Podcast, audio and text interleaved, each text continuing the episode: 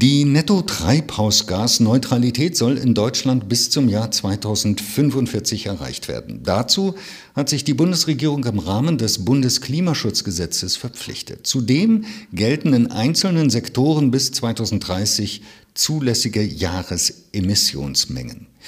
Wie und unter welchen Bedingungen diese Emissionsziele überhaupt zu erreichen sind und mit welchen wirtschaftlichen Wachstumseffekten das verbunden ist, hat das Deutsche Institut für Wirtschaftsforschung, das DIW Berlin, in einer Studie untersucht, die am 30. August 2023 veröffentlicht wurde. Darüber spreche ich jetzt mit Dr. Geraldine Dani Knedlik, Co-Leiterin des Konjunkturteams am DIW Berlin und Mitautorin der Studie. Guten Tag, Frau Dani Knedlik. Guten Tag. Frau Dani Knedlik, im Bundesklimaschutzgesetz gibt es festgeschriebene Emissionsziele bis 2045 und in einzelnen Sektoren auch Vorgaben bis 2030.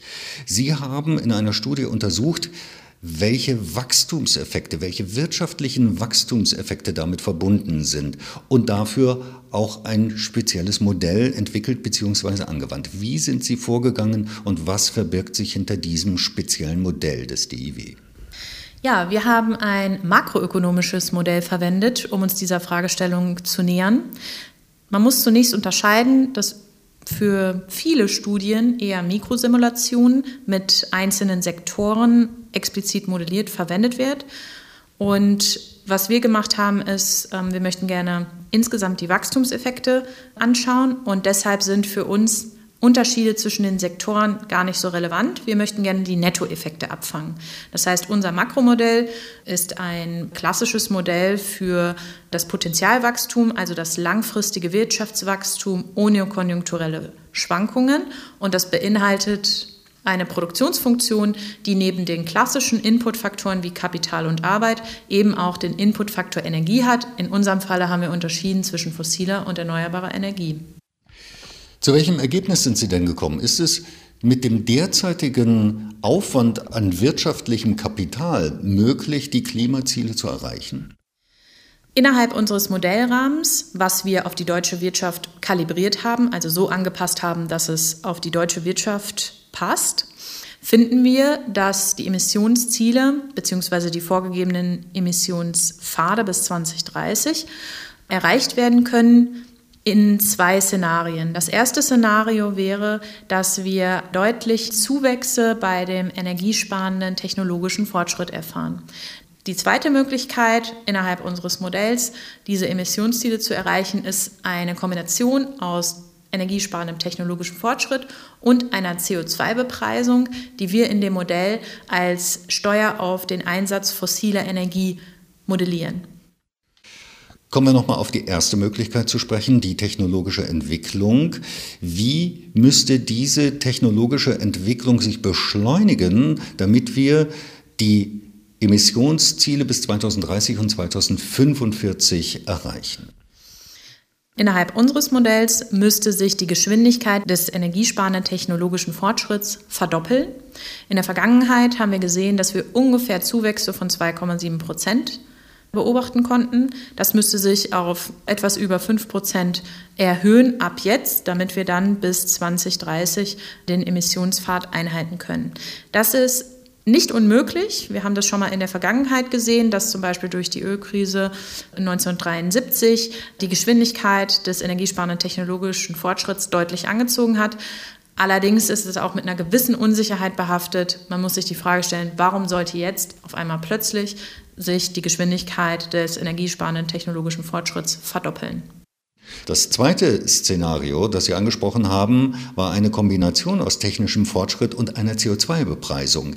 Wie kann man sich diese CO2-Bepreisung, von der Sie eben gesprochen haben, vorstellen? Ja, in unserem zweiten Szenario da gehen wir eben davon aus, dass der energiesparende technologische Fortschritt sich so entwickelt, wie wir das in der Vergangenheit beobachtet haben. Dann braucht man natürlich zusätzliche Maßnahmen, damit der Emissionspfad erreicht wird.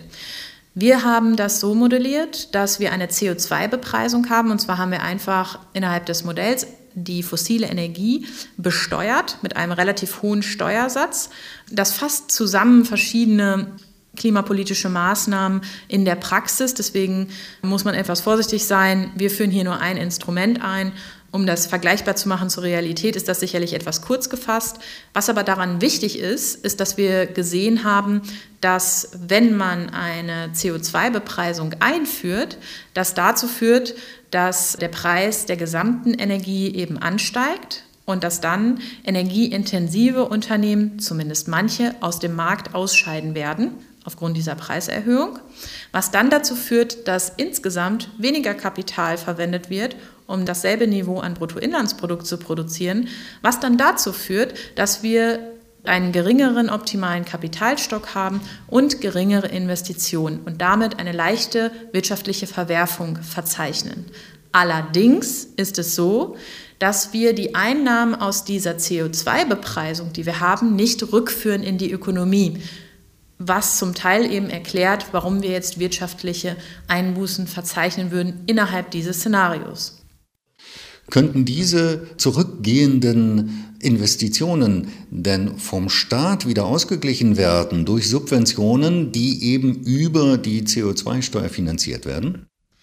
Genau.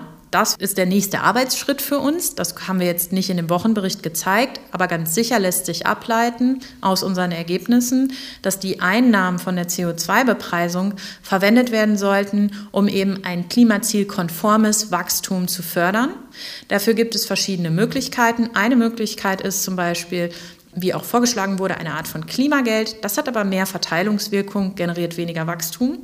Eine andere Möglichkeit wäre, einen Teil der Einnahmen für das Klimageld zu verwenden und einen Teil der Einnahmen für weitere investive Maßnahmen, wie zum Beispiel der Förderung des Ausbaus der erneuerbaren Energien oder insgesamt der Förderung von gesamtwirtschaftlichen Investitionen, die klimazielkonform sind. Die optimale Lösung wäre natürlich, dass wir wirtschaftspolitische Maßnahmen dafür verwenden, dass der energiesparende technologische Fortschritt an Fahrt gewinnt. Weil unser Modell zeigt auch, dass in dem Moment, wo wir die Klimaziele erreichen, mit einer erhöhten Geschwindigkeit des energiesparenden technologischen Fortschritts, wir mit keinen wirtschaftlichen Einbußen rechnen müssen. Frau Dani Knedlik, ich danke Ihnen für das Gespräch. Ich bedanke mich auch.